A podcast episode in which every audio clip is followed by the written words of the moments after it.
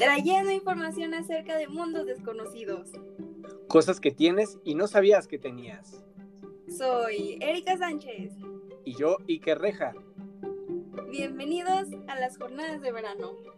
Conozcamos la microbiota intestinal y su relación con el cerebro.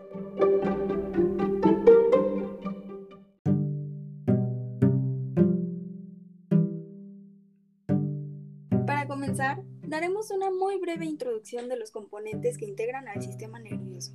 El sistema nervioso es un complejo conjunto de células encargadas de dirigir, supervisar y controlar todas las funciones y actividades de nuestros órganos y en general de nuestro organismo. Este se divide principalmente en dos partes, el sistema nervioso central y el sistema nervioso periférico.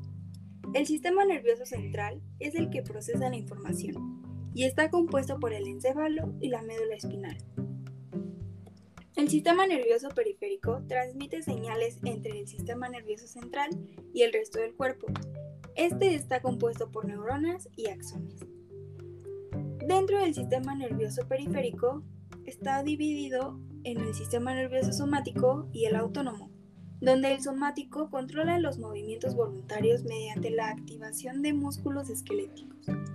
El autónomo controla las respuestas involuntarias al influir en órganos, glándulas y músculo liso. Siendo particularmente de nuestro interés el sistema nervioso entérico, el cual deriva del autónomo y este se encarga de controlar directamente al aparato digestivo con señales de hambre, saciedad y posibles ataques o señales invasivas al esófago, estómago, intestino delgado y colon.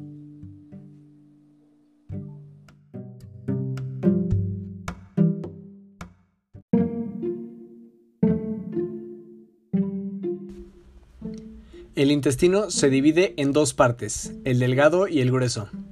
El delgado se extiende desde el píloro hasta el ciego y mide de 6 a 7 metros. Se clasifica en tres partes, las cuales son duodeno, papila duodenal y yeyuno. El duodeno mide aproximadamente 25 centímetros y se extiende del píloro hasta el ángulo duodeno-yeyunal, rodeando la cabeza del páncreas. En la papila duodenal está presente el esfínter colédoco, el cual contrae el flujo pancreático. El conjunto Yeyuno-Ilion mide un poco más de 4.5 metros de longitud. Muchas veces se considera como conjunto Yeyun-Ilion y empieza con la desembocadura del ilion hasta el orificio iliocecal a través del ciego. El intestino grueso se extiende desde la válvula iliocecal hasta el ano y tiene 1.5 metros de longitud y consta del ciego, apéndice, colon ascendente, colon transverso, colon descendente, colon sigmoideo, recto y conducto anal. El ciego es un fondo de saco que comunica al ilion a través de la válvula iliocecal. El apéndice comunica con el ciego a nivel de la parte posterior-medial, parecido al dedo de un guante debajo de la válvula iliocecal. El colon ascendente se extiende desde la válvula ileocecal hasta el ángulo cólico derecho, en donde gira para continuar con el colon transverso por unos 50 centímetros y continúa con el colon descendente y después 30 centímetros el colon sigmoide. El recto se encuentra en la parte posterior de la pelvis llegando al conducto anal y todas las partes del intestino son una unidad y tienen células del mismo tipo, pero se segmenta de acuerdo a su función y tamaño para una mejor comprensión del mismo.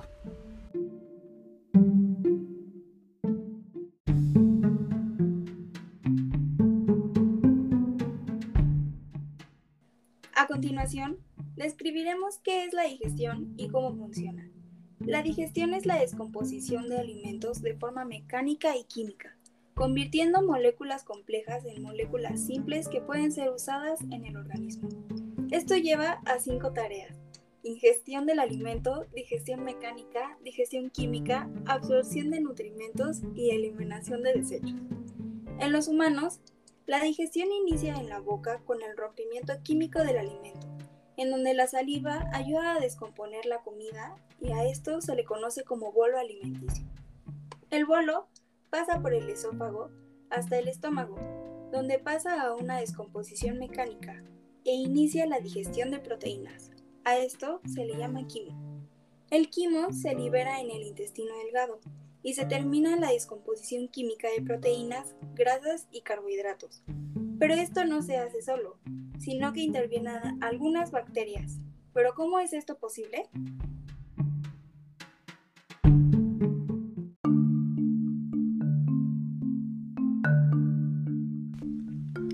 Bueno, Eri, eso se logra en parte gracias a la microbiota intestinal. Pero, ¿qué es? Dentro del cuerpo humano existe una gran población bacteriana que incide en el intestino grueso. Este microbioma difiere con base a su sexo, genes, ambiente y dieta. El microbioma intestinal ayuda a controlar respuestas inmunológicas, evitan el establecimiento de algunas bacterias patógenas y liberan de las sustancias provenientes de la comida esenciales para el cuerpo. Además, estas bacterias convierten algunas fibras alimenticias indigeribles en pequeños ácidos grasos que contribuyen del 4 al 10% de calorías dietéticas. Se aproxima que en el cuerpo existen aproximadamente 100 trillones de bacterias por adulto, de las cuales el 80% está en el intestino y sorprendentemente codifican 150 veces más genes que el genoma humano. ¿No te sorprende eso, Eri?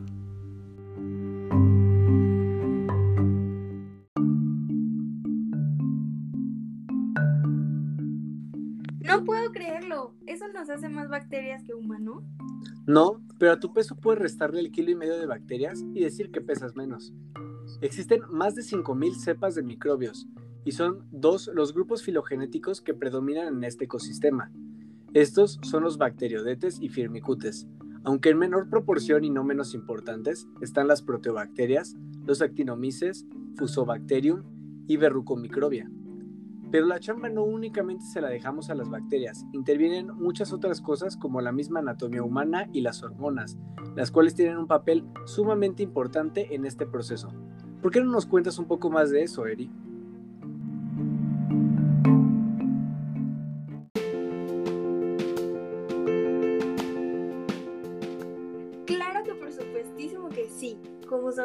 La visión, el olor y el pensamiento estimulan al hipotálamo que controla las respuestas del sistema nervioso, siendo este órgano el que estimula las rutas nerviosas que preparan al sistema digestivo para procesar alimentos. Al ingerir la comida, el cuerpo coordina una compleja serie de eventos que convierte a la comida en nutrimentos que circulan en la sangre. Las secreciones y actividad muscular del tracto digestivo están coordinadas por señales nerviosas y hormonas. Existen diversas hormonas secretadas por el sistema digestivo a través del cuerpo actuando sobre diversos receptores específicos dentro del tracto digestivo o el cerebro. Por ejemplo, tenemos la secretina y la colecistoquinina. Estas son hormonas digestivas liberadas en el torrente sanguíneo por las células del duodeno en respuesta a la acidez del quimo y los nutrimentos. También existen algunas hormonas ligadas al hambre como la leptina el cual es un péptido secretado por las células grasas que ayudan a regular el almacenamiento de grasas. La grelina es otra hormona, la cual es secretada por células de glándulas gástricas cuando el estómago está vacío. Un aumento de esta hormona ocurre una hora antes de comer, liberando sustancias que actúan sobre el hipotálamo para estimular el hambre. Después de una comida, la liberación de grelina disminuye y reduce el hambre.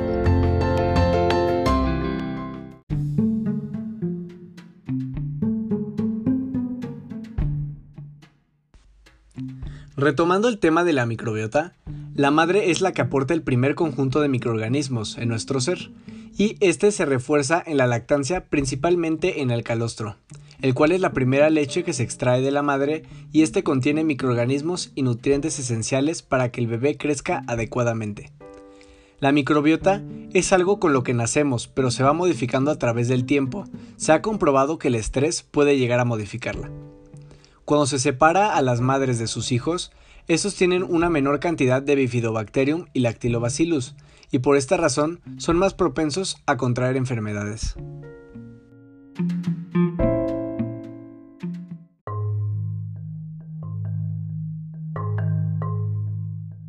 Al principio no se sabía de la relación de la microbiota del intestino con el cerebro hasta que se vio que el microorganismo patógeno en el intestino puede pasar a través de la barrera hematoencefálica afectando al cerebro.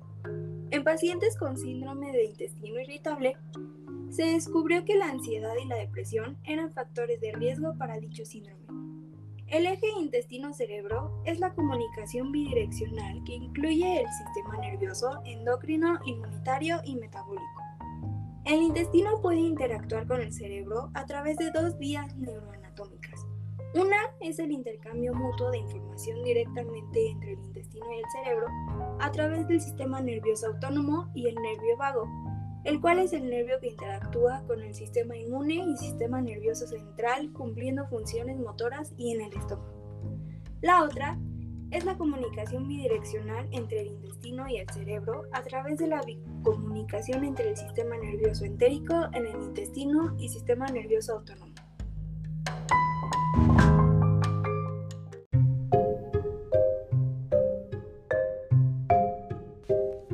Para controlar las funciones intestinales se forma una organización jerárquica de cuatro niveles. La primera es el sistema nervioso entérico, incluyendo al ganglio mientérico y submucoso y a las células gliales intestinales. El segundo es el ganglio prevertebral, el cual regula la respuesta de reflejo de la periferia de las vísceras. El tercero es el sistema nervioso autónomo de la médula espinal y el cuarto son los centros cerebrales superiores. El núcleo del tronco encefálico controla varias funciones intestinales y si uno de estos niveles se ve afectado repercuten en una anomalía tanto en el cerebro como en el intestino. Algunas investigaciones demostraron que muchos de los efectos de la microbiota intestinal o de los probióticos potenciales sobre las funciones cerebrales eran independientes de la activación vagal, y que las bacterias asentadas en el intestino desempeñaban un papel de importancia crítica en el desarrollo postnatal del individuo y en la maduración del sistema inmunitario, el sistema endocrino y el sistema nervioso.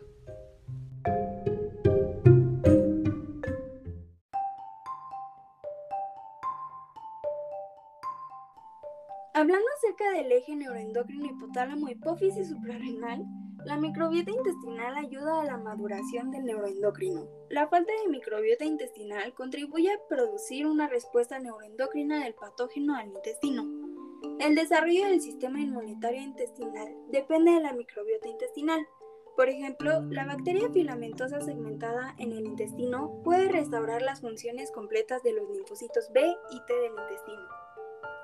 Las bacterias se comunican con el huésped a través de diversas formas, y los receptores TLR de las células huésped desempeñan un papel clave en la comunicación entre las bacterias y el huésped. Las células epiteliales intestinales pueden transportar la composición microbiana o los metabolitos al medio interno y el sistema nervioso interactúa con estos componentes bacterianos y virales. El equilibrio de la microbiota intestinal puede cambiar la regulación de la respuesta inflamatoria y este mecanismo también puede implicarse en la regulación de la emoción y el comportamiento.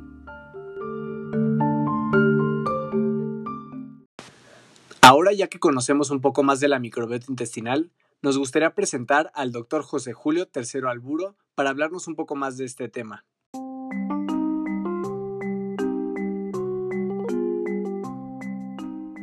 Hola Eddie, hola Iker, mucho gusto. Gracias por la invitación. Efectivamente, como comentan en los últimos años, la investigación sobre la relación que existe entre la microbiota y diferentes aspectos tanto de la fisiología, de la salud y el, tratamiento y el desarrollo de muchas enfermedades crónico-degenerativas está en su auge.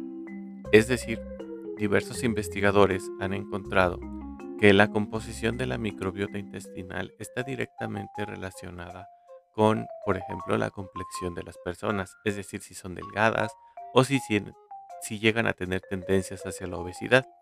Del mismo modo, algunos estudios han revelado que existe una correlación entre el desarrollo de diabetes, hipertensión, con alteraciones en la composición de la microbiota de lo que consideraríamos de forma normal.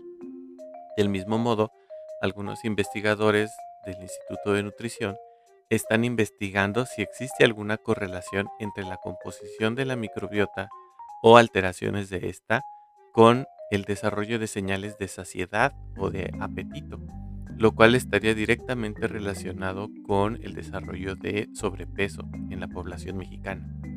Actualmente, eh, como ustedes sabrán, México presenta grandes problemas epidemiológicos relacionados con la obesidad y el desarrollo de enfermedades crónico-degenerativas que derivan de ella, como hipertensión, arteriosclerosis, diabetes principalmente, teniendo lugares eh, número uno en el mundo de alguna de esas enfermedades. Por eso es que es de vital importancia para nuestro país el estudiar la relación que existe entre la composición de microorganismos y las señales de saciedad que manda el cerebro para poder encontrar una correlación y quizá posibles tratamientos para la corrección de estas señalizaciones cuando exista algún problema.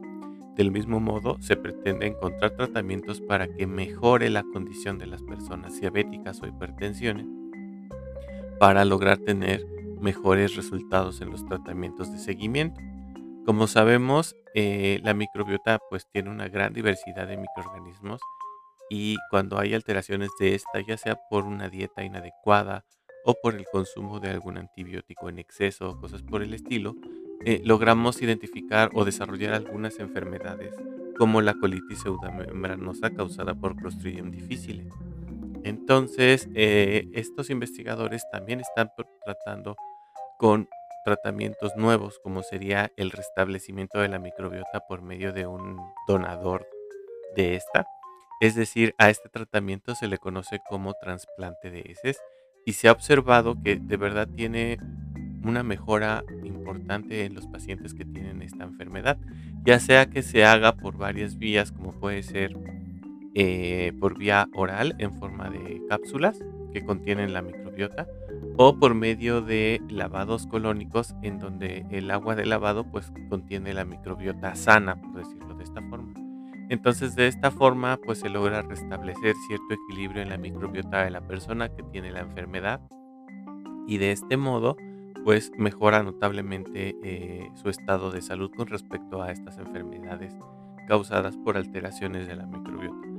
Por eso, ¿cuáles son las recomendaciones para cuidar nuestra microbiota que nos dan los expertos? Pues, en primer lugar, eh, evitar el uso excesivo o innecesario de antibióticos, ya que estos pues alteran a la composición de la microbiota. Y por otra parte, se recomienda el consumo de una dieta adecuada en cuanto a composición de verduras, eh, frutas y cereales, ya que de ellos vienen algunos compuestos que conocemos actualmente como prebióticos, que son polisacáridos cortos u oligosacáridos y que estos van a funcionar como alimento directamente para la microbiota benéfica. Y eh, pues va a aumentar su población si los consumimos.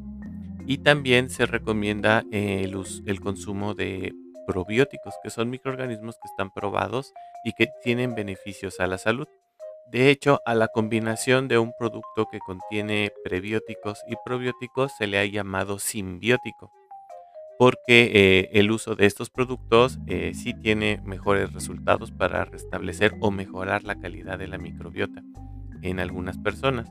Por lo tanto, eh, sí es recomendable tener algún suplemento de estos después de un tratamiento de antibióticos para tratar de compensar el daño que llega a tener la microbiota con el tratamiento de antibióticos, pero no hay como tener una dieta adecuada, balanceada en frutas, verduras, cereales, para que de manera natural nosotros podamos tener una microbiota sana. Les agradezco mucho la invitación y espero que esta información les sea de utilidad. Gracias, hasta luego. El doctor José Julio, por haber participado en este podcast aportando su conocimiento y a la Universidad Simón Bolívar por su cordial atención. Las fuentes consultadas fueron las siguientes.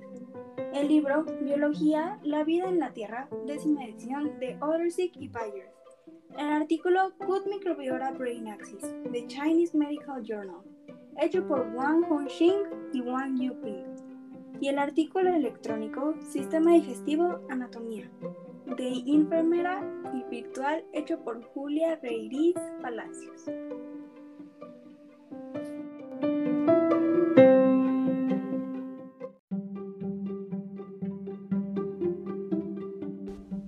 Esperamos que les haya agradado el podcast. Ojalá hayan podido comprender una pequeña parte de ustedes. Hasta la próxima.